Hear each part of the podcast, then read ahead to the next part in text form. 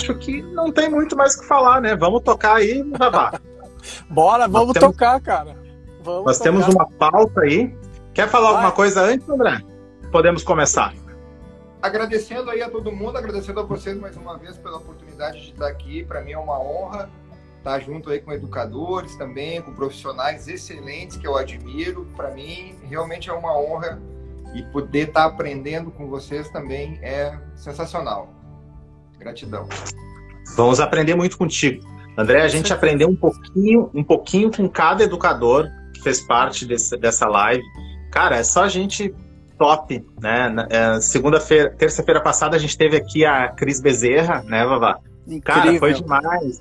Muito legal saber. História, eu já né? com a Cris. Cris e coisas que a gente não sabe, né, da vida da pessoa. Foi Super demais. educadora, né? Nossa, um profissional que eu admiro também demais. Muito bacana. Quer que eu comece, Vavá? Pode tocar. Eu trouxe, a pauta, eu trouxe a pauta aqui no tablet, estou ligando.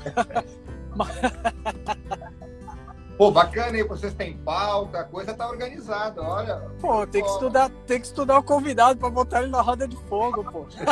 É, agora a gente vai te apertar aí.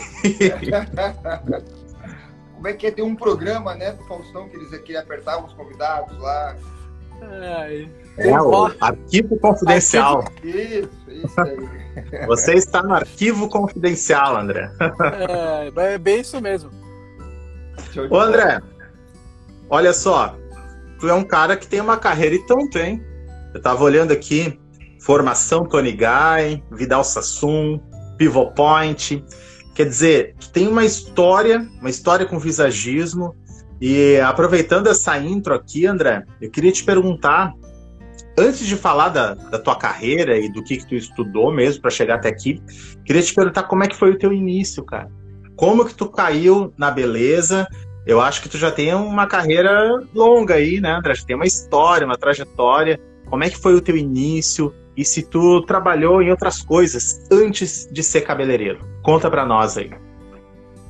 Então, né, o meu início foi na carreira, na profissão de cabelo, foi bem sofrido. Eu acho que como a maioria das pessoas, assim, com qualquer carreira, quando começa, não é fácil, né? A gente corta um dobrado no começo. E só que eu comecei cedo essa questão assim da, da, da beleza, porque eu, eu eu cheguei a terminar o meu terceiro ano do segundo grau de noite para poder fazer o meu curso de cabeleireiro no Senac de dia. Massa. E, e foi uma coisa louca assim nesse momento, porque até então eu vinha vindo num ritmo de eu fazia, estava terminando o segundo grau, fazia curso de inglês, fazia pré-vestibular, tal, ia estudar para fazer uma faculdade, engenharia civil era a minha faculdade. É mesmo, cara? Que legal. Uhum que tinha escolhido. Eu gosto, até hoje eu gosto de construção. É uma coisa que me chama atenção, assim, construir. E eu acho que na nossa área, de certa maneira, a gente constrói também. Então, eu comecei em engenharia de produção. Engenharia de produção. Bacana, Fiz dois semestres e parei. É, é, uma das engenharias mais modernas, essa, né? De produção, uma das mais novas aí. Que é. Tem um pouco de administração junto. Aham. Uhum. E, e eu me lembro que nessa época é, eu cortava cabelo é, com um, um cabeleireiro aqui em Canoas que chamava Marcelo. E eu ia lá cortar o cabelo e eu me chamava a atenção aquele estilo de vida, aquele ambiente do salão. Eu tenho dois tios que são barbeiros. Eles é, já são falecidos e trabalharam a vida inteira deles com barbearia. Mas eu não tive muito contato com eles assim para ter essa vontade a partir, sabe, do convívio. Sim. Não sei, cara, eu acho que é algo mesmo de paixão que veio desde sempre e, e isso me chamava atenção, assim, esse lifestyle dele a princípio, né? Uma vez eu fui cortar o cabelo com ele e falei, pô, cara, acho que eu vou fazer um curso de cabelo, vou vir trabalhar aqui contigo. E ele, ele trabalhava num salão que ele não era o proprietário ainda. Ele falou, pô, cara, legal, vem mesmo e tal. E depois de um tempo, é, ele me mandou um telefonema dizendo que ele tinha se mudado de endereço e que ele estava num novo endereço. E esse novo endereço era o salão dele, que ele tinha montado. E tu acredita, cara, que eu comecei a ir lá de graça no sexta e no sábado para varrer o chão, organizar a bagunça, para ajudar eles, assim, sabe, nesse meio tempo. E, e, e, isso foi uma mudança muito brusca, assim, daquilo que eu estava inicialmente planejando, né? Uma faculdade e tal. Me lembro que meus pais estavam bem preocupados, assim, em relação a, meu Deus, cara, profissão desse guri, sabe? tá perdido. É. Ele vai estragar a vida dele. Porque associa essa profissão com uma profissão que não dá o retorno financeiro, né? Uma profissão assim que. É. Hoje, na verdade, ó, eu tenho. tô com 29 anos de profissão. Então, assim, a gente está falando. Toma ali, ó. Toma ali, toma ali. Tamo junto, toma ali. Toma ali. É, então, a gente está falando de 29 anos atrás, né? 20 anos, 29 anos atrás era diferente do que é hoje, né? Hoje eu vejo já, eu vejo que as pessoas enxergam a nossa profissão de uma outra maneira. Completamente. Mudou, né? Mais valorizado, Mudou.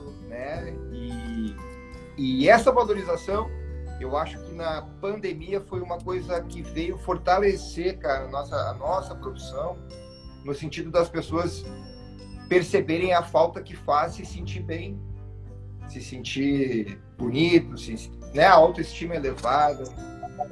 Sem dúvida. Então, assim, 29 anos atrás, a coisa era, era diferente. E, e, eu, como sou pai, né, tenho um casal de filhos, eu entendo perfeitamente meus pais naquela época. E, mas olha que coisa interessante, eu estava estudando no Rondon, eu sempre estudei numa escola pública, que era aqui em Canoas, uma das melhores na época, inclusive, uma escola top, o Rondon. E eu estava lá fazendo, nesse processo de passar meu curso para de noite, para fazer curso de cabelo, e foram oferecer na escola um curso, de uma, um teste vocacional. E aí eu me lembro que eu cheguei, esse teste vocacional era pago, né? E eu pensei, pô, acho que eu vou fazer esse teste aí. E aí cheguei no meu pai e pedi o dinheiro para fazer o teste. Naquela época não tinha dinheiro para nada, né, cara? Não tinha. Cheguei para ele, pediu dinheiro, ô pai, vai ter um teste lá vocacional, o que, que tu acha? Bom, acho legal, acho legal de fazer.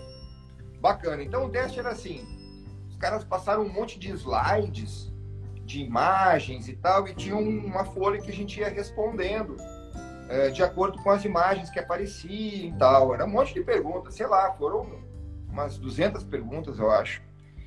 Depois de um tempo, duas semanas depois, eles voltaram no colégio e me e chamavam daí cada um para dar o resultado, né? Falar um pouquinho sobre o que, tinha aparecido ali para eles. E, e quando chegou a minha vez que eles me chamaram, eles me perguntaram assim: "E aí, André, tu já sabe o que, que tu vai fazer da tua vida? Qual é que é o teu tem algum plano, né?" Eu falei: "Ó, eu estou pensando em passar o meu curso para de noite, para fazer curso de cabelo durante o dia, e vou fazer a faculdade de engenharia civil." E se não passar, vou fazer arquitetura. e o cara olhou para mim e falou assim, ó, pois tu tá no caminho certo. Porque o teu teste deu que tu tem que trabalhar com beleza, tem que trabalhar com coisas. Uh, é... eu não me lembro exatamente quais, quais foram as palavras né, que eles usaram, assim, mas eu fiquei chocado na hora, porque, sabe, quando alguma coisa, tu pensa assim, mas será que é isso mesmo? E foi.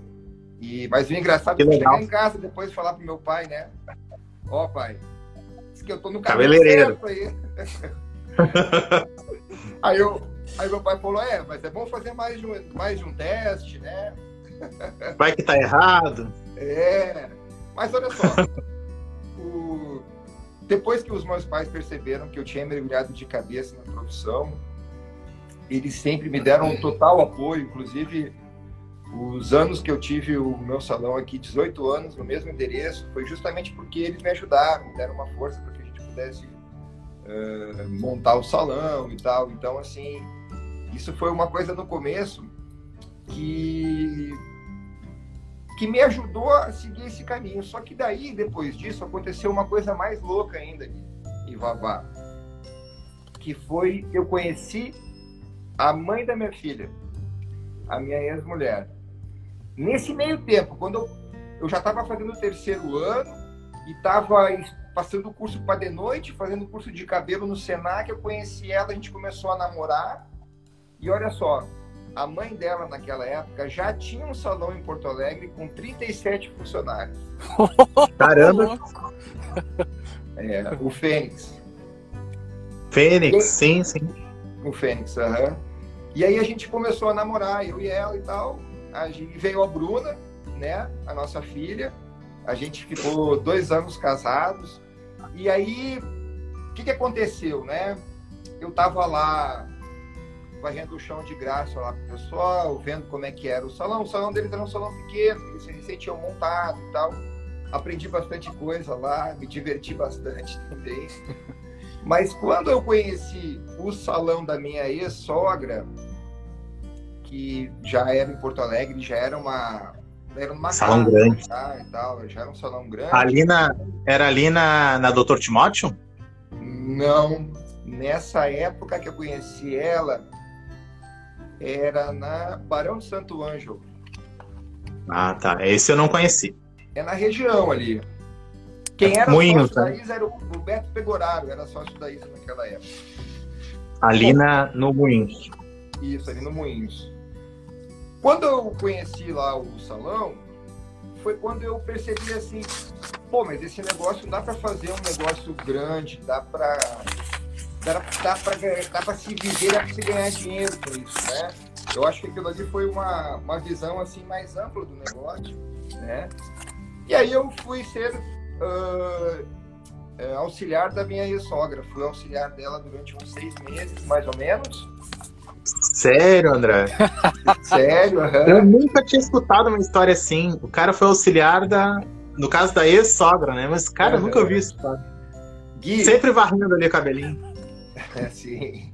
Mas eu é, os auxiliares hoje em dia. Hein, André? Os auxiliares hoje em dia não querem muito varrer cabelo, né? Não, não. Imagina! Não quer varrer cabelo, lavar pó, ele... né? Não, ele quer escolher o, o serviço. Assim. Ele quer escolher o serviço. É, exatamente. E, mas eu me lembro também que nessa época, quando eu estava sendo auxiliar dela, olha que loucura. Ela já tinha ido fazer Vidal Sassoon em Londres. Massa. Essa meia sogra.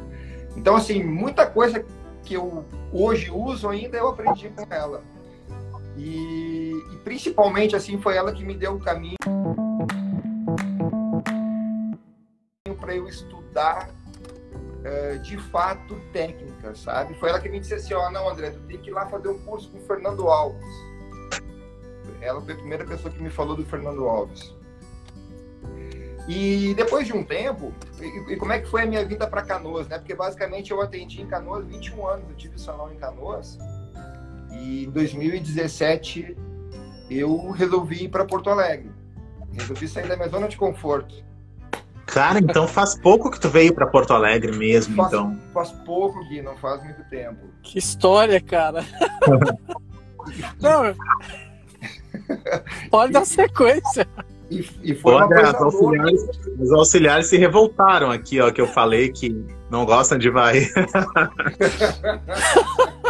a Anne já se defendeu aqui. Não ó. é verdade, não é verdade. A Anne e a Dani já se defenderam. Não, não é verdade. Não são todas. A gente está falando de outras auxiliares, né? Não são as nossas. Não, as nossas não. As, as, nossas, as nossas são perfeitas. As nossas são perfeitas.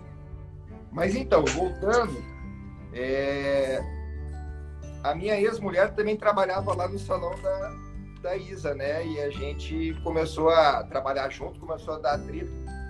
E o. É verdade. E o meu ex-sogro montou um salão em Canoas e me convidou para vir trabalhar com ele em Canoas. E que legal, assim, André. Foi assim que eu vim para Canoas. Eu vim para Canoas para ajudar ele no salão. Que incrível! te, dá, te dá bem então com eles, com com teu ex-sogros. Sim, sim. Toda vez que a gente se encontra, a gente conversa, bate papo. Eu tenho a maior admiração por ela e por ele, sabe? Massa, é, cara. Né? Sim, ela é uma mulher muito aguerrida, muito guerreira, sabe? Então, ela inspirou muita força. E nessa, nesse período, assim, aí o que aconteceu? Depois eu me separei, né, da, da mãe da minha filha. E nesse momento da separação, eu resolvi sair do salão do meu ex-sogro, né? E que não tinha mais por que continuar ali e sair fora. E aí, vou aproveitar e vou falar uma coisa aqui, ó. Se pudesse voltar um tempo, as pessoas perguntam, né? Teria feito alguma coisa diferente, André? Uma coisa eu teria feito. Quando eu saí do meu ex-sogro, eu montei o meu salão. Eu tinha, na época, 21 anos, quando eu montei meu salão. Então, assim, o que, que eu teria feito diferente? Eu teria pego minha mochilinha, teria batido no, na porta de um big de um salão e teria pedido emprego naquele salão para desenvolver minha carreira naquele salão antes de ter o meu salão. É mesmo. É mesmo. Você, Por você experiência. acha- isso que eu ia falar. Você acha que faltou, faltou isso? A- a- é- é, começar é, numa carreira mais autoral, sozinho, para ir lá e desenvolver falar, vamos ver até onde eu consigo ver. Foi mais ou menos isso? eu achei que trilhar o caminho sozinho, que foi a opção que eu fiz, abrindo o meu negócio, eu acho que é um caminho que você não vê muito trabalho de outras pessoas.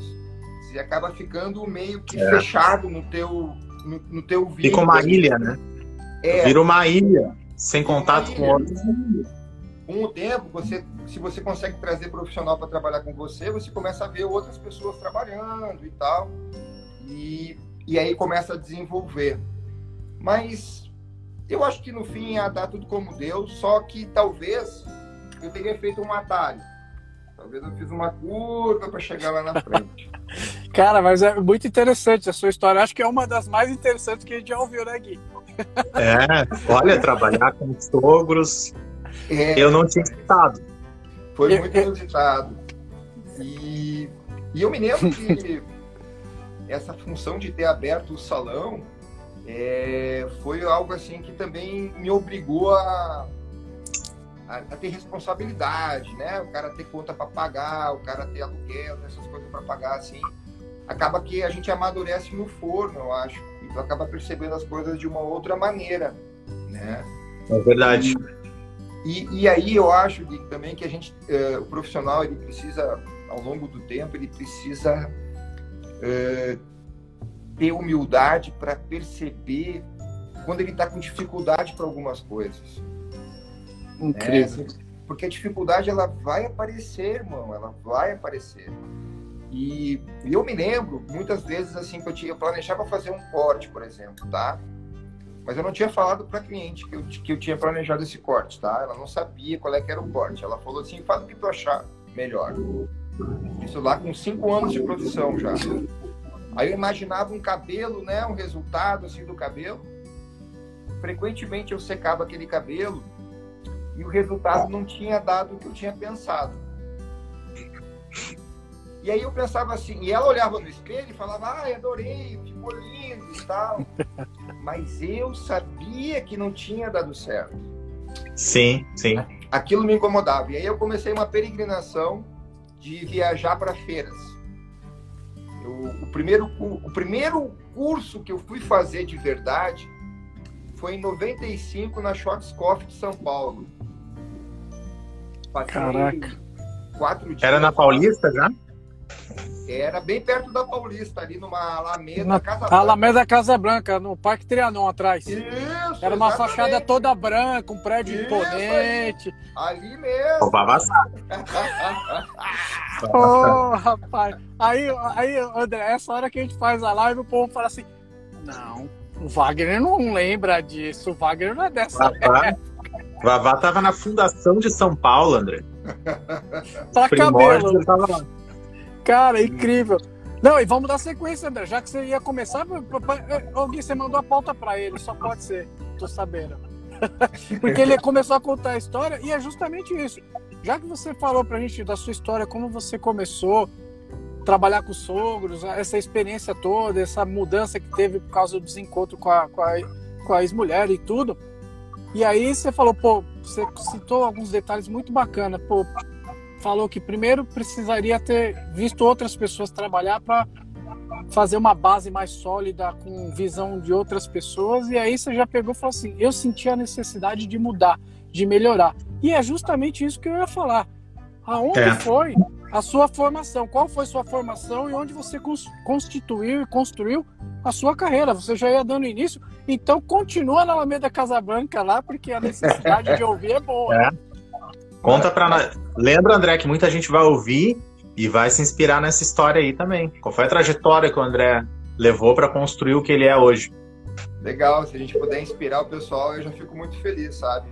Porque não é fácil, o começo não é fácil para ninguém, eu acho. A vontade de desistir é grande. Será que eu estou no caminho certo? Então, às vezes é bom você ouvir, pô, aquele cara também penou, né? E tal. É, não é fácil. É, em 95, então, foi o primeiro primeira vez que eu viajei para São Paulo foi em 95. Fiz um curso com o Vanderlei de Pádua, lá nessa. na, na, na Schwarzkopf. Na. Uhum. E, e, e, eu me lembro que, nossa, minha cabeça ferveu, sabe? Foi um, aquele negócio assim. E dali eu comecei a frequentar e ir a São Paulo para fazer curso com, na academia do Fernando Alves. Não vai falar que era na Juscelino Kubitschek ali, não, né? Rapaz, era perto da estação do Conceição. Ah, eu já. Conceição, Estrada do Café. Não era Jaba... isso? Jabaquara. Jabaquara. Eles mudaram três era... vezes. Acho que três vezes. E o... É, isso eu não conheço. A, a, primeira vez que eu fui lá fazer curso com o Fernando, acho que foi em 97. Não me lembro se foi em 96, 97. E e eu falo isso muito nos cursos quando eu estou ministrando de corte, porque eu cheguei lá e primeiro assim, pá, curso com boneca, irmão. Eu pensei assim, ah, curso com boneca. Como é que será que é isso daí, rapaz? E aí tá, vamos lá, né? Vamos fazer o curso. No final, a boneca é o melhor modelo que a gente pode ter, porque ela fica paradinha, né? Você baixa, ela fica. Então, assim, não reclama? Não reclama. Se der algum erro de um lado, não tem problema nenhum, né? Hoje tem boneca por tudo que é lado aí, né? Lá no fundo tem, aqui tem umas. Aqui no porta-mala ah. tem várias. É. Chegou uma época que meus amigos diziam assim, ó, o cara, olha só, tu tá namorando essas bonecas, né? Pelo amor de Deus, eu só te vejo com boneca. ah, e aí, eu fui para o Fernando, fiz esse primeiro curso lá. Eu voltei para o salão, nossa, com a cabeça cheia de ideia para colocar em prática. E quando eu cheguei no salão para fazer os cortes, para botar as linhas, os ângulos, travou tudo. Pânico. Deu um blackout assim, ó. A sensação que eu tinha, sabe qual era? Que eu não sabia mais cortar. Porque eu fazia assim, eu começava com a técnica, e aí daqui a pouco eu olhava no relógio, meu Deus, já faz uns 40 minutos que eu estou aqui em cima desse cabelo, uhum. e eu acabava terminando do meu jeito. Do Sabe, jeito tradicional eu... que tu fazia. É, porque assim, eu, eu tenho para mim que a gente, cabeleireiro, a gente é artista, em primeiro lugar, e, e como o artista trabalha muito com dom, eu vejo que a maioria dos profissionais trabalha a vida inteira só com o dom dele. E dom é de Deus. A gente vai usar sempre esse dom a nosso favor. Só que o dom não entrega constância. Por quê? Porque muitas vezes eu fazia uns cabelos que ficavam lindos, mas eu não sabia como é que eu tinha feito. E daí a mulher voltava no salão três meses depois, quatro meses depois, seis meses depois, e me dizia assim, ó, adorei. Pô, cara, eu conquistei a cliente. Eu conquistei a de novo. Eu quero o mesmo corte. Meu Deus. quero igual. Agora, Onde... agora? Onde estão tá os meus princípios? Uhum. Como é que foi que eu fiz esse cabelo? Que agora? O que, que é isso e tal? Então, eu, o nosso slogan no curso é dom mais técnica igual a sucesso.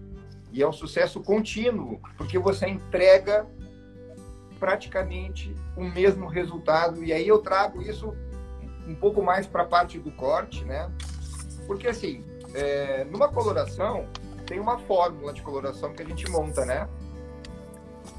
Exatamente vê lá o oxidante, vê lá o fundo de clareamento do cabelo e tal.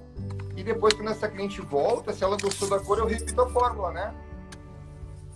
peso na balança e tal. Mas e, e o corte? Qual é a fórmula do corte? Então, aí quando comecei a fazer outras academias, o Fernando abriu, assim, eu voltei para fazer o módulo 1 do Fernando, eu voltei a São Paulo três vezes, tá? Eu não tenho vergonha de falar. Eu repeti três vezes. Cada vez que eu voltava, eu clareava. Aprendi algo diferente. Mas, André, tu fazia o mesmo curso com o Fernando Alves essas três vezes, ou tu mudou, tipo, módulo 1, essas... módulo 2? Não, essas três vezes eu liguei para lá e eu pedi, eu quero o módulo 1. Deixa eu te falar uma coisa, então. É uma coisa que eu comento sempre com o Vavá também.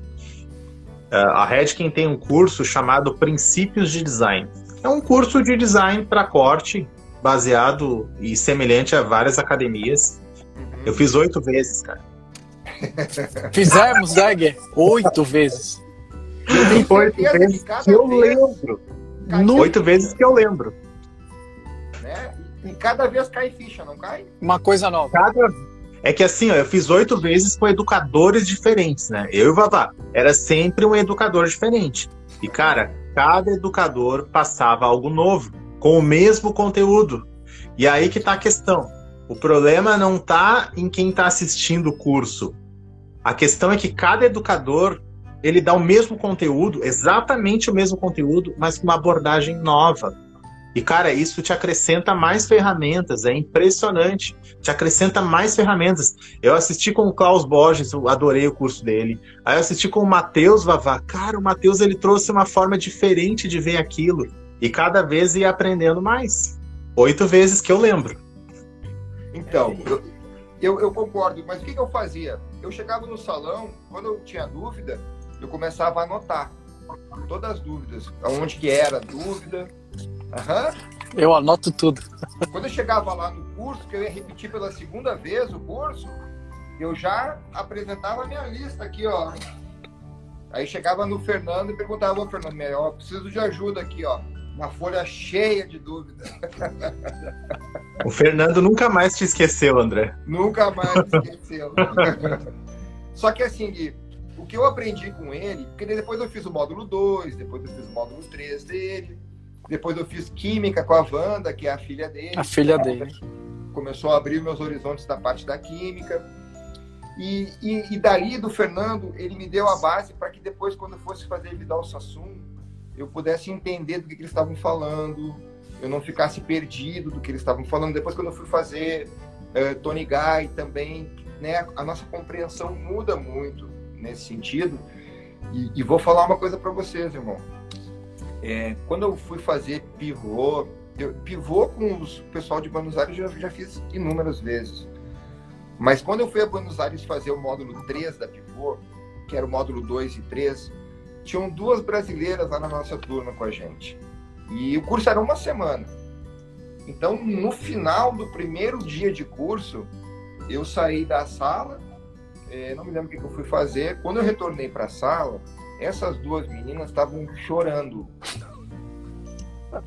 Irmão, elas choravam. Assim, ó. Eu falei, mas meu Deus, o que aconteceu? Nós não estamos entendendo nada do que eles estão falando. Absolutamente nada. E, e aí, eu me lembro, sabe, disso porque realmente, se você nunca viu falar sobre forma geométrica em cortes de cabelo, né? Se você nunca viu falar em linhas, ângulos, o cara chega lá falando que a, que a forma quadrada é azul, que a forma triangular é amarelo, que a forma oval é circular é verde, que a forma oval é vermelha. Pô, o pessoal pira, né? Então, eu acho que essa formação que eu tive com o Fernando me ajudou a poder entender e absorver ao máximo essas academias. Porque eu vejo que às vezes a, a gente, o profissional, ele faz o curso, ele volta para casa com o certificado, mas ele não coloca em prática. Porque talvez não tenha conseguido absorver todo aquele conteúdo, ou porque tem que mudar muito a maneira dele trabalhar, né? Eu não sei. Eu no, nos treinamentos eu vejo seguido nós temos uh, profissionais que estão começando a carreira, dois anos de carreira. E na mesma turma, eu tenho profissionais com 25 anos de carreira, mais ou menos. E aí eu falo o seguinte, pergunto para a turma, né? Para quem que vocês acham que é mais difícil? Para quem está começando com dois anos ou para quem já tem 25, 30 anos de profissão? Todo mundo acha que para quem está começando é mais difícil. Na minha opinião, para quem está começando é mais fácil. Porque se essa pessoa que está começando ela começar com essa formação técnica, ela não vai aprender errado para depois ter que esquecer o errado para fazer o certo. Que foi o meu caso. Eu aprendi do jeito que o Senac me, me, me ensinou, com algumas coisas que a minha sogra me ensinou, e eu fui trabalhando. Tipo, cinco anos eu fiquei trabalhando assim. Então, assim, eu achava que só eu tinha dificuldade de um lado da cabeça. Eu pensava, será que, será que os outros cabeleireiros também encontram dificuldade quando vai fazer o outro lado da cabeça? Né? Isso, isso em função do quê? De não ter técnica, de não ter conhecimento técnico. Mas é, é, é, aí essa foi a revolução. Porque quando, quando eu ia no Fernando, e o Fernando falava assim, não, é, essas técnicas que vocês estão vendo aqui é da Vidal Sassum. Eu ficava assim, ó, ah, é da Vidal Sassum, pois então eu vou lá para conhecer isso aí de perto. É, ah, isso daqui é Pivot Point. Pivot Point, então eu vou lá eu quero conhecer a coisa de perto, quero ver como é que é de perto. Porque é, até aqui a gente comentou já lá no salão algumas vezes, é, eu tenho uma, eu sou meio maniático buscando a perfeição. E eu deixo de fazer alguns projetos que eu penso assim, não, não está perfeito ainda e aí a gente fala, eu Gui, sobre o feito é melhor que perfeito, né? Às vezes você tem um projeto que está indo, mas você está esperando um negócio que nunca vai acontecer, que é a perfeição, e deixa de fazer. É, mas eu, eu, eu acredito mesmo que o conhecimento e a vontade da gente entender os porquês, por que, que não deu certo, o que, que eu deveria ter feito, né? Como que eu vou fazer para reproduzir o mesmo cabelo? Nossa, eram dúvidas que ficavam aqui, ó, na minha cabeça. Esse, André, esse feito melhor que perfeito, ele virou uma, uma frase de, de motivação, tipo, não deixe de fazer, né? Não deixe de fazer se ainda não está perfeito. Eu comentei isso com a, com a Joana, que é uma colega nossa, artista Regina de Portugal. Até já convidei ela para participar aqui do Papo de Beleza. Eu disse para ela, Joana, feito melhor que perfeito. E ela assim, Bag, eu não consigo. Eu não consigo assimilar isso porque eu gosto da perfeição. E aí eu fiquei pensando, para nós já está tão digerida essa questão do. Não, não significa que não queira, queiramos a perfeição mas que a, que a falta da perfeição não nos impeça de continuar, né? Porque a perfeição vai chegar. É nesse sentido. E ela, ela viu pelo lado pejorativo, né? Só que se a gente deixar de fazer por não estar perfeito, a gente não vai chegar na perfeição. Eu acho que esse é o contexto da frase, né? Que a gente continue, porque a perfeição vai chegar pela repetição. Pela prática, é por fazer. É um treino, né? A perfeição, ela é treinável, né? É isso que as pessoas não admitem. É, é, é, é, você só alcança a auto performance, só alcança o, o, o, aquilo que você consegue fechar, de, fechar os olhos e realizar através da prática, através de alicerces, através de princípios, através de muitas vezes também é aquilo que igual o André falou, é você se permitir o novo, né? As pessoas não se permitem ao novo. Ah, tá bom, já sei, já vi. Já pensou? Quantas é vezes deixa? Ah, não, já vi. E aí é ela verdade, para no tempo. É, é verdade. E sabe que uma vez aconteceu comigo uma coisa engraçada que eu eu pensei isso. Eu estava eh, fazendo um curso lá no, no, Fernando e um cabeleireiro me falou sobre um curso de mechas. E eu pensei assim, na hora que ele me falou, eu pensei assim, ah, mecha, mecha é tudo igual, cara, já vi tanto curso de mechas aí, sabe? Mecha é tudo igual. Mas eu fui fazer o curso do cara. Pô, cara, eu cheguei lá e disse, pô, mas olha só, né? O jeito que tá fazendo e tal. E aí eu pensei, nossa. Outro universo. outro universo. E, e, assim, agora, nesse exato momento, tem alguém fazendo diferente, tem alguém fazendo melhor, tem alguém criando algo novo, né? Então, assim, Babá, que nem você falou, o novo, ele tá em plena constância, né? E eu vejo assim, agora quando a gente fala que né, a gente é profissional de 29, quase 30 anos de profissão, o nosso desafio o que, que é? Acompanhar as mudanças, né? Porque eu vejo que o cenário da beleza mudou. Eu não sei se vocês têm essa sensação também. É... Sim, completamente. Estamos no meio, no meio da abundância. Né? Um é... turbilhão de mudança. E, e, quem, quem se deu conta já está acompanhando a mudança, né? E, tem gente que está assim, não, não vou mudar. Não, não vou mudar. Quanto mais demorar, eu acho que mais difícil será. Exatamente. E, e, quando você fala assim, o lance da mudança, é aquilo que eu falo, né? Você é, é experimentar o novo, né? É você se dar oportunidade, né? Sair do sul, entrar num ônibus ou num avião, vir para São Paulo, mudar, repetir uma, duas, três vezes, ou igual eu e o Gui, oito vezes a mesma coisa. Pegar avião, viajar. Eu não, que eu estava aqui, mas o Gui tinha que vir de avião. e, e, mas é aquilo, é você estar tá sempre com, com com a sua janela do aprendizado aberto para o novo. E muitas, muitos profissionais, eles, eles não aceitam isso. E muitos ainda, na época que nós estamos passando, um, dois anos disso tudo, que essa grande transformação que está acontecendo no mundo, alguns ainda estão naquele velho mundo de março de, do ano passado. E, e, vai... e é triste. E, e vai ser difícil de sair desse mundo. Vai ser difícil de sair. Quanto mais tempo você fica, pior é. Ô André. Oi. Aproveitar que a gente está nesse nível aí da, do conhecimento, da tua história, te fazer a pergunta. Como que tu começou no, na, carre, eh, na carreira de educador? Aonde é que dá esse start que o André começa a ensinar? Porque quando a gente começa a aprender, André, a gente já quer ensinar, né? Porque a gente quer compartilhar. e tem algumas pesquisas que dizem que quando a gente ensina algo, a gente também está aprendendo, né? É uma ótima maneira de aprender a ensinar alguém também, porque a gente está explorando o, o, máximo do que a gente aprendeu, né?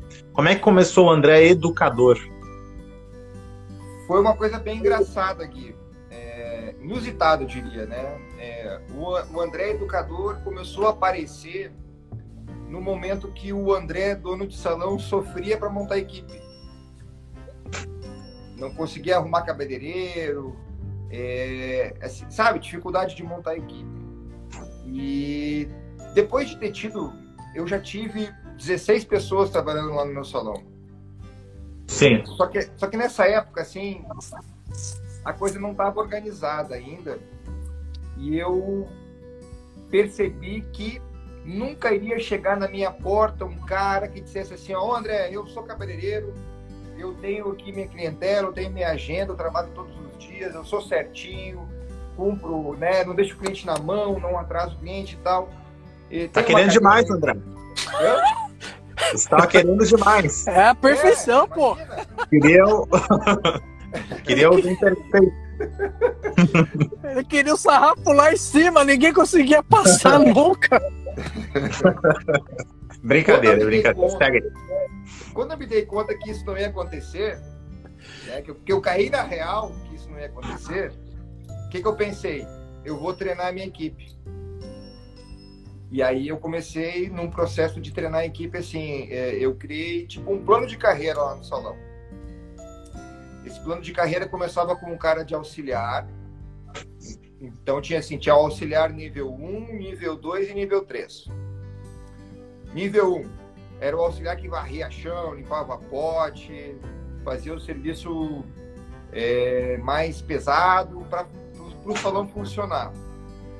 O auxiliar nível 2 era um auxiliar que já aplicava tratamento.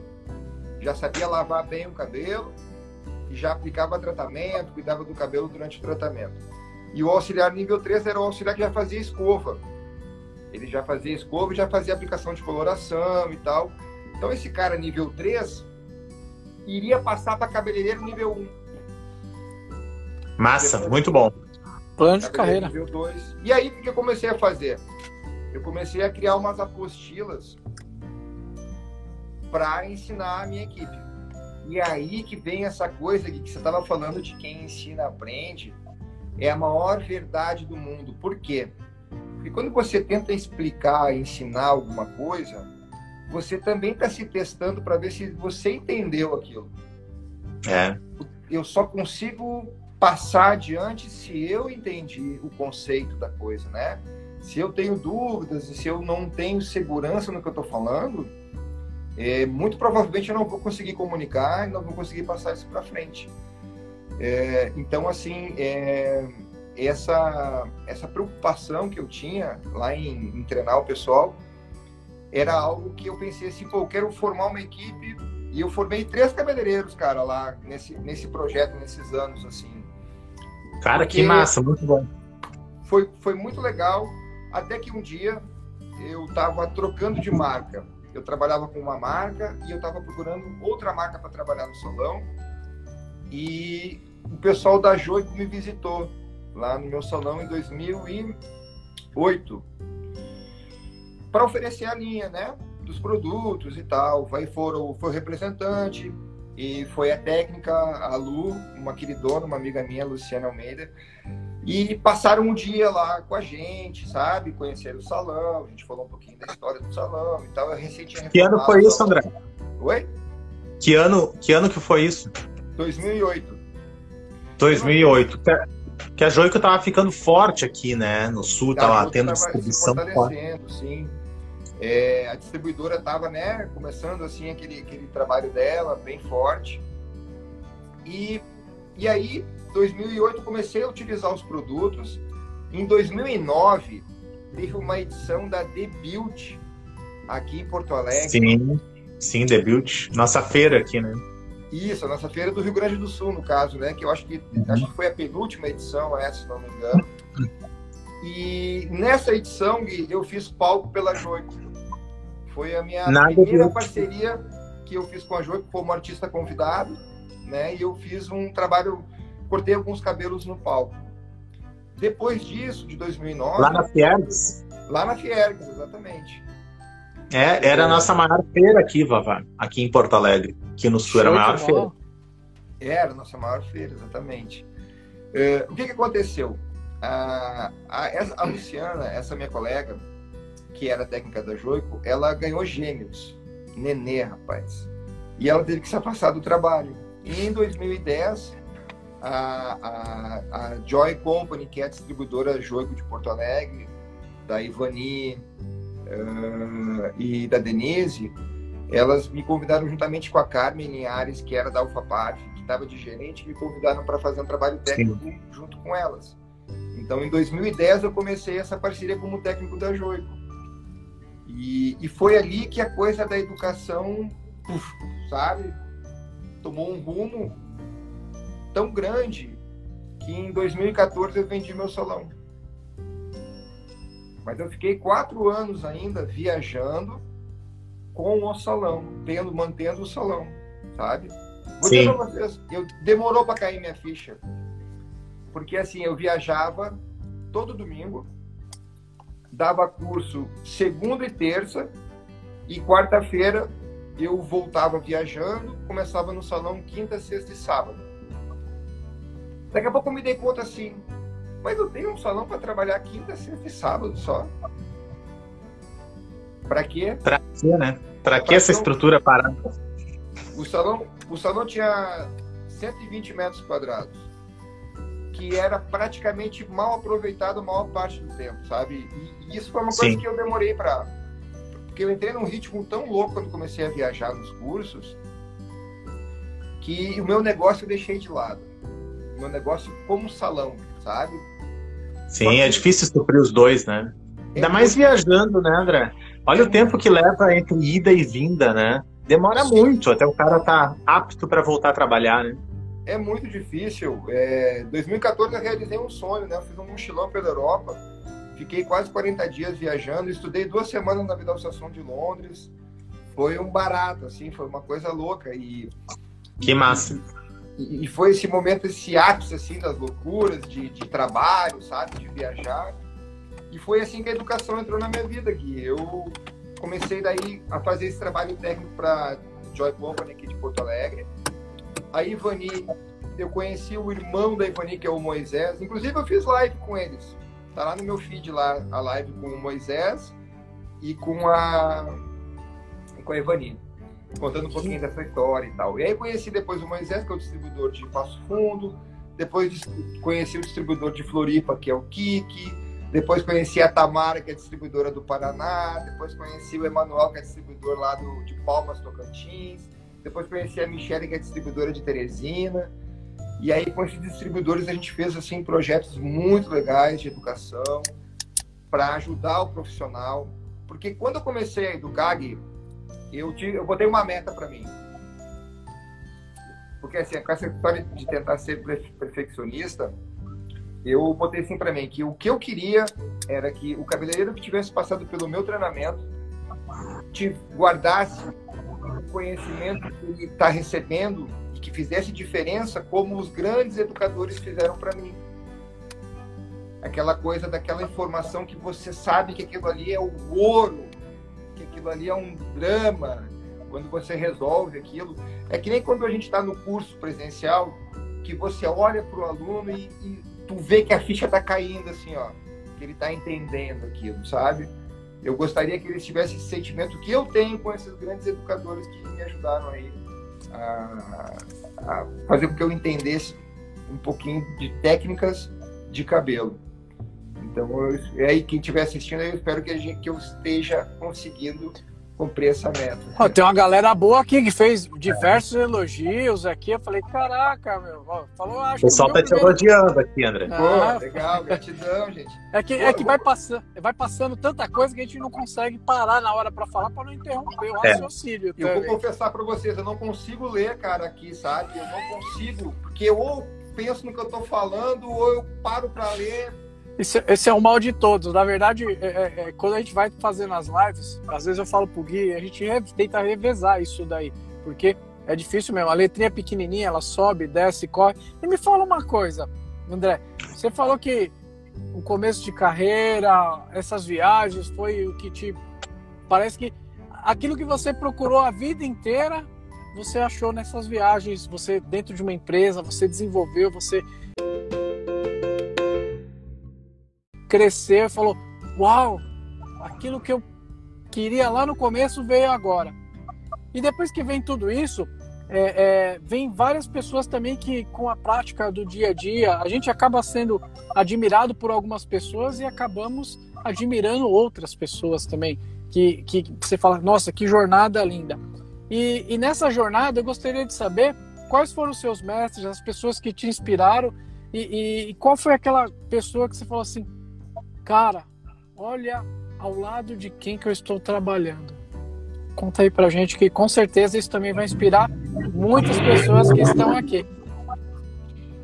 E eu acho que para poder, para poder falar melhor sobre isso, eu precisaria uh, uh, daí talvez assim puxar a minha vinda para Porto Alegre, de Canoas para Porto Alegre, porque foi onde eu me desfiz do meu salão e eu fui trabalhar com outros cabeleireiros, né? Com, com, colegas e tal. E realmente, nesse, nesse ponto, assim, a gente tem vários. O próprio Gui, inspiração. É, o cara que trabalha com educação. Pô, uma honra de poder trabalhar ao lado do educador, né, cara? Assim, é, eu, eu acho isso. Eu acho que talvez só a gente que trabalha com isso consegue mensurar direito. É, mas eu vejo, por exemplo, uh, o Gui trabalhando com o auxiliar dele, com a Dani, e eu só penso assim, ó, nossa, se a Dani imaginasse tudo que ela tá podendo absorver ali, sabe? Se ela tivesse ideia de como isso é, é bom. E a então, Dani tá eu, na live, hein? A Dani tava na live, se eu não me engano, né? Aí dela tá... que não esteja. Amanhã ela, ela é demitida se ela não tiver. Boa. Aproveita porque isso é importante. Mas assim, essa parte dos, dos, mentores e tal, eu acho que uh, na parte de cabelo mesmo, o começo de tudo ali com a minha ex-sogra foi um, um, um, bom alicerce. Que bonito. Foi uma visão assim ampla do que, que o negócio, aonde que você pode chegar com essa profissão. É, eu acho que em termos de da parte da educação mesmo, É, os cursos que eu fiz com o Fernando foram os que me deram mais estrutura, acho que até pelo, que eu, pelo fato de eu ter repetido várias vezes, né? Então, eu posso dizer que ele foi um cara que fez diferença para mim, com certeza. Depois, é, como técnico da Joico, a gente passava uma vez por ano, duas semanas em São Paulo para fazer homologação. Então, lá nas homologações eu tive grandes líderes, o Neto, o Serginho, é, o próprio Guilherme Flores, que é o técnico internacional da Jogo, que vinha para cá. Eu aprendi Legal. muito, eu aprendi muito com essa galera e nessa parte assim, quando porque é, é, é, é, muito diferente esse mundo empresarial do mundo do salão, né? Então, quando você vira técnico, você acaba convivendo um pouco com o business do cosmético, né? A gente trabalha mais com o serviço e as distribuidoras trabalham com, com o business do, do, cosmético. Então, eu aprendi muito dessa logística assim do negócio, sabe, de como que funciona o mercado. Foi bem, foi muito enriquecedor. Agora, eu acho que o que eu mais aprendi foi ensinando. Isso é bacana. Que legal. Que, que, que, que, onde, onde eu mais aprendi e aprendo até hoje foi ensinando, porque é, lembra que a gente estava falando sobre uma linguagem mais, mais clara para falar e tal? Eu venho a, a, cada ano, todos os anos eu faço alterações no, no, no meu treinamento de corte. De 10 anos para cá, todas as alterações que eu tenho feito é para deixar a linguagem mais simples. É para deixar a linguagem mais clara para o cabeleireiro. Porque é aquilo que vocês estavam falando, assim, se a pessoa não está entendendo, Muitas vezes é o comunicador que não está se fazendo entender. Né? É verdade, é verdade. E, e aí chegou assim ao ponto de eu já ter três maneiras de explicar a mesma coisa já, porque se a pessoa não entendia de uma maneira, vamos explicar de outra. É, então, acho que nesse quesito, assim, o crescimento da gente como ser humano, para trabalhar em equipe, para poder ser um bom colega, para poder entender os outros. Eu acho que esse foi o meu maior crescimento. E eu acho que isso aconteceu no momento que eu realmente, Gui, comecei a sair de dentro do meu salão. E comecei a conviver mais fora, vendo outros profissionais, vendo outras coisas acontecendo. Eu acho que isso aí me enriqueceu muito. Mas, mas eu vou dizer para vocês, assim, nesse período, lá em 2014, quando eu decidi vender o salão, e eu comentava, porque daí o que aconteceu? Eu trabalhava só quinta, sexta e sábado. Então o nosso desafio era marcar todas as clientes quinta, sexta e sábado. Cara, era uma loucura. era uma loucura. Para se matar. Uhum, se matava trabalhando. E, então, quando eu falei que eu ia vender, ninguém entendia nada assim. Mas, cara, tu vai vender por quê, velho? Não para de trabalhar, sabe? Não, mas é justamente porque eu tô trabalhando só três dias, né? Então, não tô conseguindo cuidar do negócio. E Agora, chegava eu... domingo que tu podia ter uma folga, tinha que viajar. Tava preparando a mala. Tava preparando a mala. A mala nem, nem se arrumava mais a mala, ficava sempre pronta. Eu passei não, até um hoje, assim, ó, as minhas coisas eu nem tiro da necessária, sabe? Perfumes, durante essas coisas eu deixo ali, porque daí já fecha a mala, já, já vamos embora. Tem dois kits. Uhum. Tem um kit em casa e um para quando precisar sair. Exatamente. não, mas eu acho muito bacana isso que, que o André falou, que é, e, e tem tudo a ver com aquilo que a gente fala, né? Que a mensagem você vai transmitir, ela tem que ser maior do que um mensageiro. E hoje em dia tem muito mensageiro, que são nós que transmitimos a educação, que deixamos, tentamos levar a base, o alicerce dessa forma constituída ao longo do tempo, maior do que a mensagem. E aí fica complicado. Então, eu sou, é exatamente isso. É, é, nós precisamos de educadores, de pessoas que, que fazem com que a mensagem seja maior do que o mensageiro, para ela a, é. entrar de forma correta.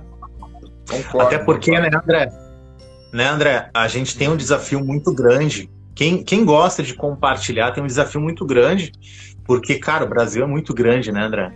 Muito Cada grande. cantinho do país que precisa. Eu sempre converso isso com os convidados, porque são sempre educadores, né? A gente já teve gente da L'Oréal, Redken foram vários, teve a Cris da Shortscope, sempre tem alguém diferente. E a Claudete também, que hoje não é de nenhuma marca, mas que dá aula na, na Fadergs. E, cara, o Brasil é muito grande e é muito carente de educação, né?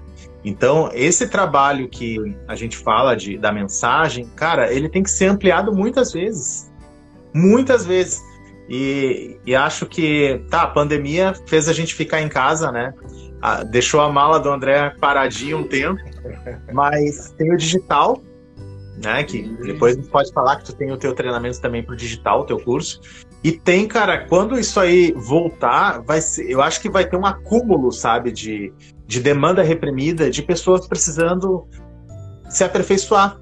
E pensa só, André, em quantos cabeleireiros entraram no mercado que não passaram pelos teus treinamentos, pelos teus aperfeiçoamentos. Cara, isso não se perde sabe? Então, se tu, se tu já passava três dias só atendendo, quando voltar à educação normal, te prepara, cara. Tu não vai parar mais no salão. Vai ser ruim para Léo, que está nos assistindo aqui. Ele não vai parar no salão mais. Eu não vejo a hora de voltar aqui, assim, os cursos, sabe? Realmente foi um momento bem, bem complicado, mas eu acho que eu, eu, eu sempre penso que do limão a gente pode fazer uma limonada, né? Então, assim, se você me perguntar, André, o que, que a pandemia serviu para ti? Serviu para eu sair da minha zona de conforto mais uma vez e gravar todo o meu curso que era presencial, transformar ele num curso online. Rapaz. Que trabalheira, né? Meu Deus do céu, gente. Ah, Inclusive o Vavá, André, o Vavá tá se fazendo para gravar o curso dele. Ele fica enrolando, ah, amanhã, semana que vem, e fica só enrolando, cara. Até agora nada. Feito é melhor que perfeito. Exato. Cada vez mais, cada vez mais. Mas assim, eu, eu aproveitei esse momento da pandemia e, e, e me grudei nesse projeto para não pirar, né, gente? Para não pirar, porque é, se entrasse nessa, nessa loucura que tava todo mundo assim, eu ia, eu ia pirar e acabei ah, aproveitando isso para fazer o treinamento. E você sabe que dessa proposta de trazer o curso online surgiu um, up, um upgrade do meu treinamento no período da Covid. Eu acrescentei algo que não tinha no meu treinamento. O cara criou, um, um, o cara criou um subnicho, pô, olha aí, uma. É. Mas olha que engraçado. É, até estava comentando com o Gui no salão esses dias. É, eu me lembro assim. Tá, vou dar um exemplo para vocês. Quando eu fui lá fazer o curso com o Fernando, ele ensinou a fazer o Chanel de bico, tá? Nossa, me apaixonei pelo negócio. Eu quero fazer isso aí, eu quero fazer. Então, quando eu voltei pro salão, toda cliente eu queria fazer Chanel de bico. Entendeu? Eu queria, eu queria fazer o corte de uma vez. E aí a cliente me perguntou assim, ó, tá André, mas esse corte fica bem para mim? Opa, isso aí lá no Fernando eu não vi, caramba. E aí você olha para ela e você olha para ela e pensa assim, ó, não sei. Mas você não vai falar para ela isso, né? Você vai em busca. É. Vai ficar lindo, vai ficar lindo. A vontade que eu tinha de falar para ela é assim, você que sabe se vai ficar bem para você, que é você que se conhece, vai gostar, se não vai gostar, né? o visagismo você incrível. sabe. Você jogou, você jogou pra pessoa. Ele é seu, você que seja a sua visagista da sua própria vida, pô. Uhum. Sabe aquela cliente que quer desafiar a gente, diz assim, ó, tu que é profissional, me fala o que fica bem para mim. Aí você fala, tu que é a pessoa que quer usar, você que deve saber. Você que se conhece, né? Que convive com o teu cabelo ali todo dia, né? E tal. Só que aí eu comecei a pensar o seguinte. comecei a pensar assim, peraí, eu sou profissional da beleza. Eu escolhi ser profissional da beleza. Se não for eu que vou falar para essa mulher o que, que fica bem para ela, quem é que vai falar? A mãe dela a colega dela, a irmã. Não. Tem que ser eu. E aí eu cheguei à conclusão do quê? Que eu não tinha conhecimento suficiente, que eu tinha que estudar mais. Aí vamos estudar Perfeito. o visagismo, então. Porque, na verdade, é, essas três academias que a gente estava falando aí, Pivot Point, Vidal Sassoon e Tony Guy, não só elas, mas estou pegando porque foi as que eu fiz, todas falam em formas geométricas de corte. Todas Exatamente. Falam. Só que a gente, cabeleireiro, está acostumado, não está acostumado a falar de forma geométrica do corte, mas está acostumado a falar da forma geométrica do rosto da cliente. Né? Então, quando eu comecei a ver essa, quando começou a abrir essa questão de formas geométricas do corte, aí eu comecei a pensar, ah, mas então, se a minha cliente tiver um rosto quadrado e eu fizer um corte quadrado nela, ela vai ficar mais quadrada. Então, se eu quero harmonizar, eu vou misturar formas. Ela tem um rosto quadrado, eu vou criar um corte com formas redondas para harmonizar. Essa foi a primeira, o primeiro visagismo básico que eu fiz, foi esse. Só que naquele momento eu só pensava em harmonizar. Eu não pensava em acentuar. E na verdade, não me passava pela cabeça uma pergunta super importante que eu fui aprender quando eu fiz agora o curso do Felipe em 2019, que é perguntar para essa mulher o que, que ela quer transmitir com o visual dela. Sim. Porque dependendo do que ela quer transmitir, eu vou harmonizar ou vou acentuar, né? Por exemplo, ela ela ela diz que ela quer passar um ar mais sério. Então, eu tenho que trazer linhas retas, mais quadradas para o rosto dela. Não, ela quer mais romantismo, né? Então, vamos linhas curvas, com ondas e assim por diante. O que, que, eu, o que, que eu acho assim que, Vavá? É, no momento que eu comecei a estudar essa parte do visagismo, eu consegui ferramentas para poder dizer para aquela mulher que está me perguntando se fica bem para ela, eu consegui é, realmente entender se aquilo vai ajudá-la para aquilo que ela quer transmitir ou não. Então, isso agora, quando elas me perguntam o que, que fica bem para mim, eu já sei o que responder. Porque a gente analisa o rosto dela e pergunta para ela o que, que ela quer transmitir com o visual dela. Que eu acho que isso é uma coisa, nossa, para mim fez toda a diferença, sabe? Ô André, agora, como a profissão do cabeleireiro é ampla, né? Porque, olha só, a gente lida com o design, são as formas, né? O entendimento das formas, como fazer esse desenho de formas. A gente lida com essa questão do, do estilo, que tem a ver com a moda, né? Com, com o que, que está acontecendo atualmente na moda. E lida com esse lado psicológico da imagem que a pessoa quer passar, que é o que você está passando aí no visagismo, né? O, Sim que é, é o intelecto, é, o que, que essa pessoa quer passar na sua imagem. Cara, é, é impossível formar alguém somente com técnicas. Não é? Tu não, não acha, André? Essa pessoa ela precisa da prática. Ela precisa da prática. E às vezes isso vai levar 10 anos para alcançar esse nível de entender. Porque a gente vai lá e faz um curso super top, mas às vezes a gente leva cinco anos para conseguir entender aquele curso, que nem você falou, e cair a ficha, né? Os novos não, não sabem mais o que é cair a ficha, a gente tem que explicar, né? Ninguém sabe mais o que é cair a ficha. Mas, então, verdade, você faz o curso, você investe uma grana. Mas é exatamente isso. Você não tem, às vezes, aquela, aquele entendimento de como usar aquela técnica, né? Você até sabe fazer o corte, fica perfeito mas você não sabe como adaptar aquilo ali em diferentes cabelos, em diferentes ocasiões e também levando em conta essa questão do, do visagismo, que é a forma que você embeleza a pessoa, acentua ou diminui os traços enfim, e o efeito que tu quer dar nela. Cara, isso não se aprende somente na escola. Se aprende primeiro na escola, primeiro lá, mas depois na prática. E é por isso que não se forma um cabeleireiro também muito rapidamente, né? O cara vai levar uma vida para construir essas habilidades. Tu não acha? Concordo plenamente.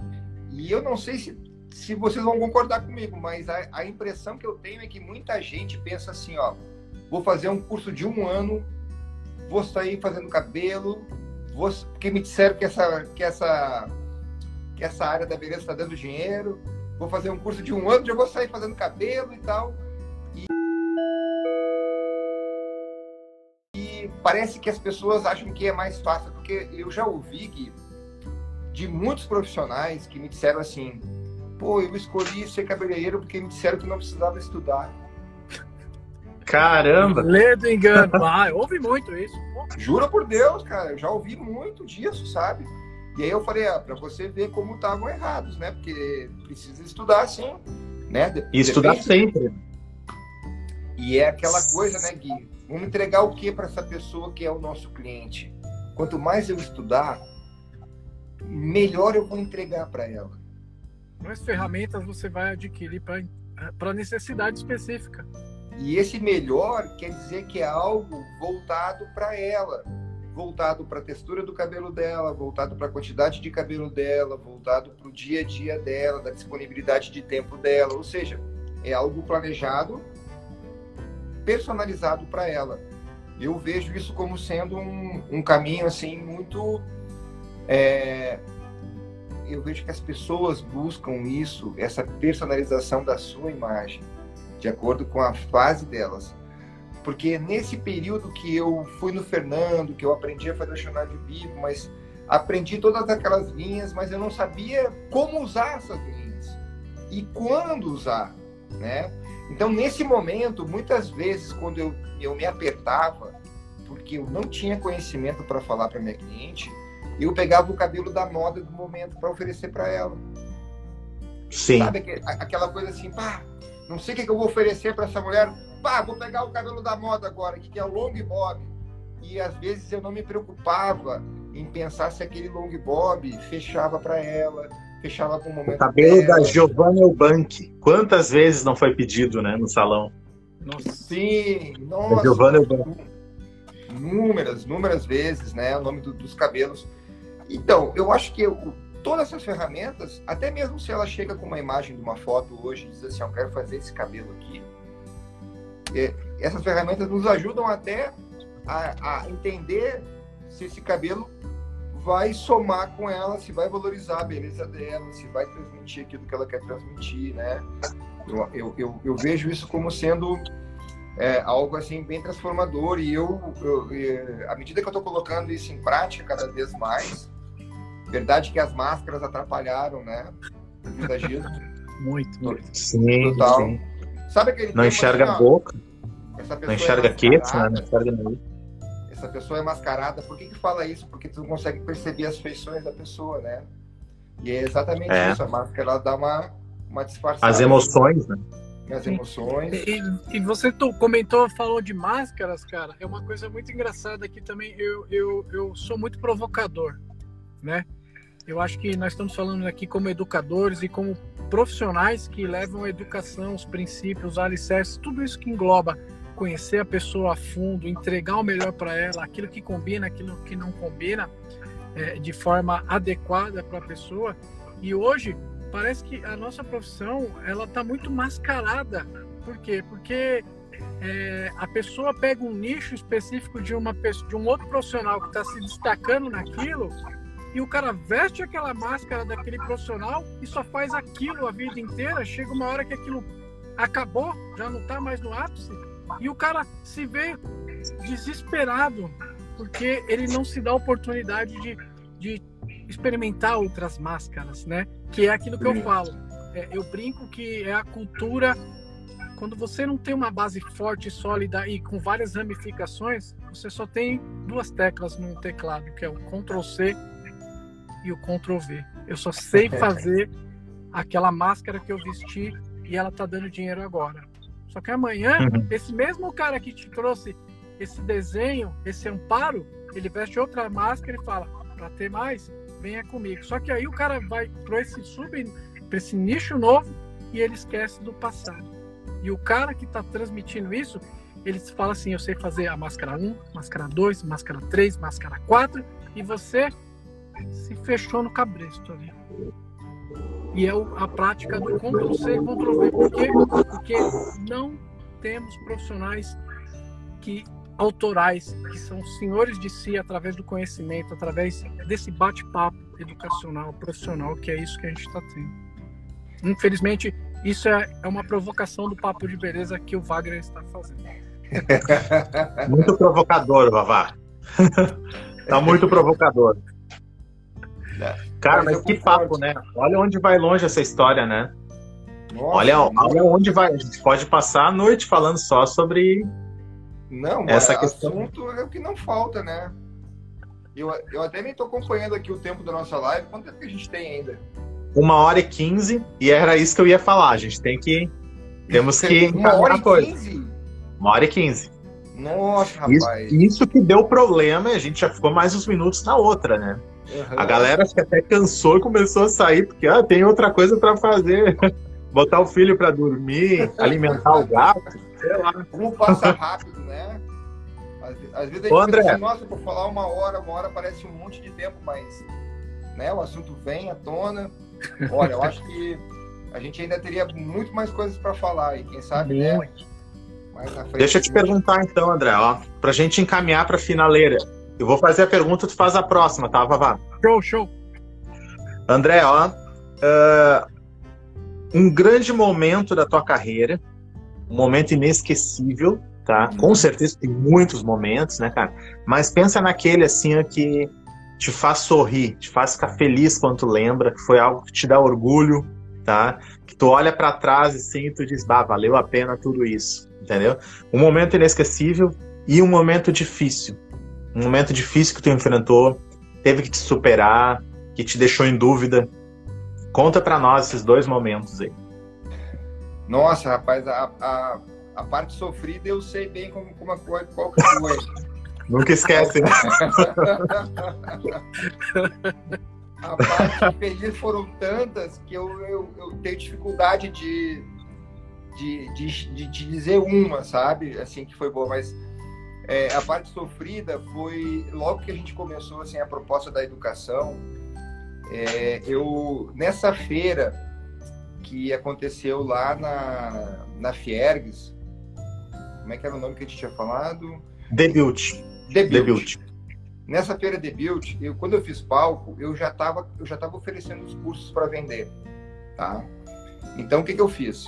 Eu peguei uma parte da minha equipe do salão, peguei minha filha, fiz umas camisetas assim, André Bolzani, e fiz panfletos que aí botei esse pessoal da minha equipe no meio do pessoal que estava assistindo, botei eles a panfletear e tal. Nós tínhamos uma data de curso e tal já marcado. Então assim, a minha um momento difícil foi a gente não ter vendido um curso naquele dia. Esse foi um momento difícil. Foi um momento que, eu parei para pensar assim, assim, ó, acho que isso aí não é para mim. Hum. Acho que talvez esse caminho não seja para mim, sabe? Porque eu me esperei tanto. Tudo que eu faço, eu procuro fazer, cara, assim, sabe? É, me preocupando de verdade para as coisas darem certo. Eu, é, no meio do. Agora, Santa Rosa, quando a gente deu dois dias de curso, é, meia-noite nós estávamos no hotel lá com o cara fazendo edição do vídeo para passar para o pessoal da próxima, do, do dia seguinte, para eles assistirem o vídeo. Então, assim, é, eu eu levo muito a sério isso, sabe? E aquele dia não foi diferente. Eu tava super nervoso. Foi a primeira vez que eu subi no palco. Nossa, eu tava assim suando, vertendo água. Deu tudo certo, não cortei modelo, deu tudo certo. Não me cortei, mas a gente não vendeu nenhum curso. e momentos assim. É... Quando eu fiz palco na Ré Brasil, foi um momento muito legal em 2011, 2012, eu tive a oportunidade de fazer duas vezes palco lá, pela Mediterrânea. É, quando eu tive fazendo treinamento uh, na Europa, para mim foi, foi quase como se realizasse um sonho também, assim, sabe? Foi uma coisa muito legal. É, você gasta 28 mil reais num curso e você volta felizão, cara, sabe? Você volta assim. Que orgulho! muito orgulhoso, muito orgulhoso. Isso é bom demais é bom demais. Então eu colocaria esses assim que eu me lembro assim como se, né da, da profissão como, como sendo momentos o, os ápices e os momentos difíceis. E assim vai a vida, né, André? Se é- fosse só momentos bons, a gente não saberia valorizar eles, né? Porque iam ser tão comuns. Então a gente precisa dos momentos ruins para aprender também, né? Como parâmetro, né? São os parâmetros da vida, né? A, a, a vida é uma gangorra, né? Às vezes a gente está em cima, às vezes a gente está embaixo. Então, assim, o que, que eu penso? Quando, quando eu tô. Num dos momentos que a gente está muito em cima, seja humilde. Nos momentos que a gente está muito embaixo, seja lutador, porque você tem que lutar nessa hora, quando está embaixo. Não tem que desistir, porque a vontade de desistir é grande. Né? Exatamente. E me fala uma coisa, Dé, como que é para você, família, amigos, a vida pessoal, como que, que isso tudo acaba te auxiliando e ajudando a enfrentar os desafios da carreira? Você tem porque acaba, acaba sendo uma forma de alicerçar você, né? E, eu, e é muito bom porque às vezes as pessoas que estão aqui não, não, não, não, não conseguem enxergar. Às vezes é um pequeno detalhe que pode fazer a diferença na sua vida e pode fazer na de várias pessoas. Com certeza. Eu diria que a família é o porto seguro da gente, né? É todos os momentos assim que a gente realmente precisa de um apoio, pelo menos na minha vida, sempre foi a família que teve ali, me apoiando e tal. É, e, e, no momento, Vavá, que eu me tornei pai, eu acho que eu me tornei um filho melhor também. Que legal, que legal. Porque a gente começa a entender os nossos pais, sabe, melhor, a gente começa a entender a dor deles melhor, sabe, para algumas coisas. E, e, nossa, isso e também para a gente ver como não é fácil, né, cara, assim, você educar, você transmitir valores, né, assim, como é difícil. Então, nossa, esse final de semana mesmo agora meus pais se vacinaram, já faz muito tempo, tomaram as duas doses. Domingo a gente estava aqui fazendo um churrasquinho aqui em casa. Tava eu, meus pais, a minha irmã, é, né, o, o, pessoal assim. Então assim, eu vejo que esse convívio familiar foi algo que também, Vavá, eu acho que na pandemia a gente valorizou mais o abraço, o estar junto, sabe? É, realmente assim, eu, eu, eu acho que isso ajudou a despertar, a valorizar um pouco mais a importância de quem a gente ama, que esteja perto da gente. Porque essa história de viajar para dar curso, eu, eu acabei ficando fora um tempão, assim, sabe? Então, nesse período que, é, que entrou a pandemia e que a gente teve aquela crise lá em 2017, foi um período que eu dei uma desacelerada e aí recarreguei as baterias com a família. Eu acho que a família é nosso, a nossa tomada para recarregar as baterias. Incrível. Bom, acho que está tomando muito tempo, né, Gui? Acho que. Para fechar agora. Para fechar. fechar. A última, Sandra. Manda. Você faz junto essa daí. Essa aí você tá. faz junto. Entendeu? Essa daí é aquela que explode. é, para acabar, acabar em alto nível. Beleza. O que, que é beleza para ti, pra André? O que, o que é, é beleza para você? O que é beleza para mim Hoje em dia, que eu acho que, tendo em vista tudo que eu tenho percebido, é, eu vejo beleza em ajudar as pessoas a ficarem felizes com a sua imagem, com a sua autoestima. Eu acho que a beleza é algo mais do que harmonia estética. Eu acho que a beleza é uma luz que vem de dentro para fora. Então, quando a gente consegue acender essa luz interna da beleza da pessoa, ela se torna bela independente da forma dela. Acho que é mais ou menos isso. Porque, na verdade, a gente fala muito sobre essa questão do visagismo, da, da, da tua beleza, do teu, da tua identidade visual representar a tua essência. Então, eu acho que quando isso acontece, essa beleza vem para fora independente de padrão, independente de, de, de, harmonia estética, mas a beleza de dentro mesmo. Baseado na verdade. Baseado na verdade, porque é só a verdade que vai falar sobre a essência da pessoa, né? Então, só o autoconhecimento teu também sabe da tua própria essência nossa, né? Eu acho tão bom quando, quando atinge, sabe, esse ponto assim, dessa parte da alma da pessoa mesmo. E é muito bacana, né? Porque só a verdade liberta, liberta para o conhecimento, para o novo. E foi a verdade que você foi buscar quando você sentiu fragilidade em conhecer novas oportunidades. Foi a verdade que você buscou quando você foi fechou o seu salão, mesmo todo mundo achando contra. E foi a verdade que você buscou, buscou sendo técnico e crescendo na carreira dessa forma brilhante, né, com muito alicerce. É. Foi buscando a verdade que ele encontrou uma maneira de educar as pessoas, de ter o seu próprio curso. Isso é a verdade. Muito feliz, estou é. muito feliz.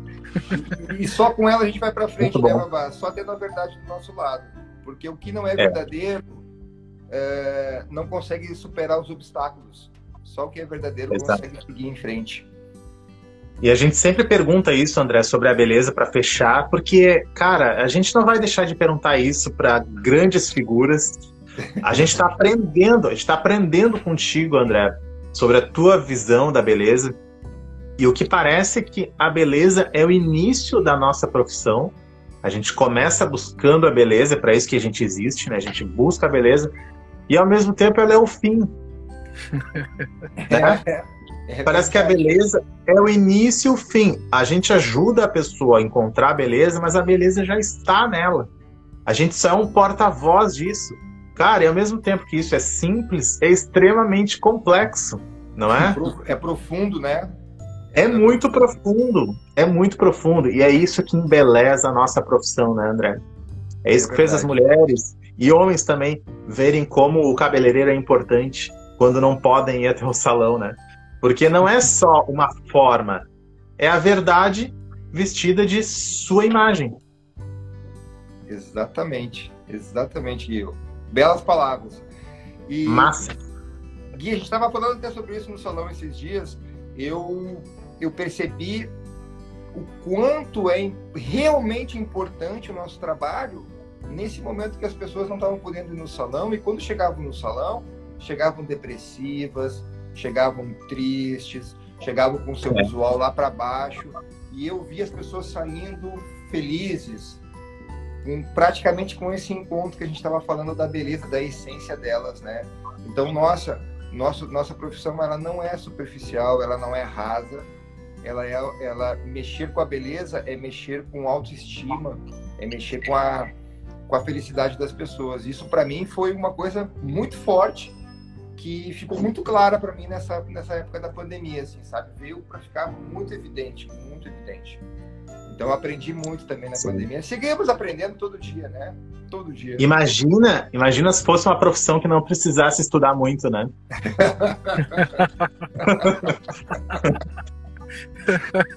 Não. A beleza das pessoas estava perdida. Perdida, nossa. E, e, e, como é complicado quando dá algo errado, né? Se você não tem conhecimento assim, meu Deus, você pode é. transformar a vida da pessoa num legítimo inferno, né? Tá é. louco. Exato. Tá louco, meu? Me lembrei do Vavá agora.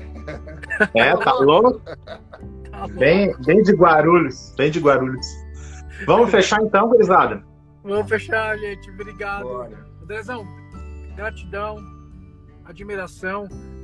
Obrigado por ter participado da live Papo de Beleza e mais uma vez, desculpa foi feita para ser pedida. Perdão pelas falhas do começo. Imagina. Mas ainda bem que eu falei, Gui, toca o barco, toca o barco que eu tenho outra solução.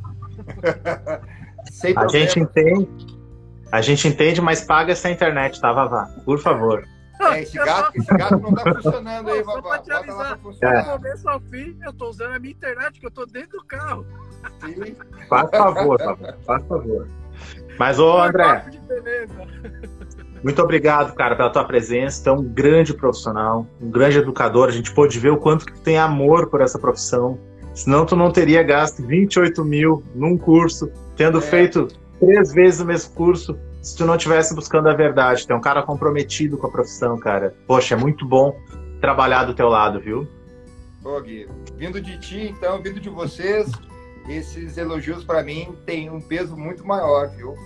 Gratidão pela oportunidade por estar aqui, para a gente estar podendo compartilhar. Brigadão mesmo.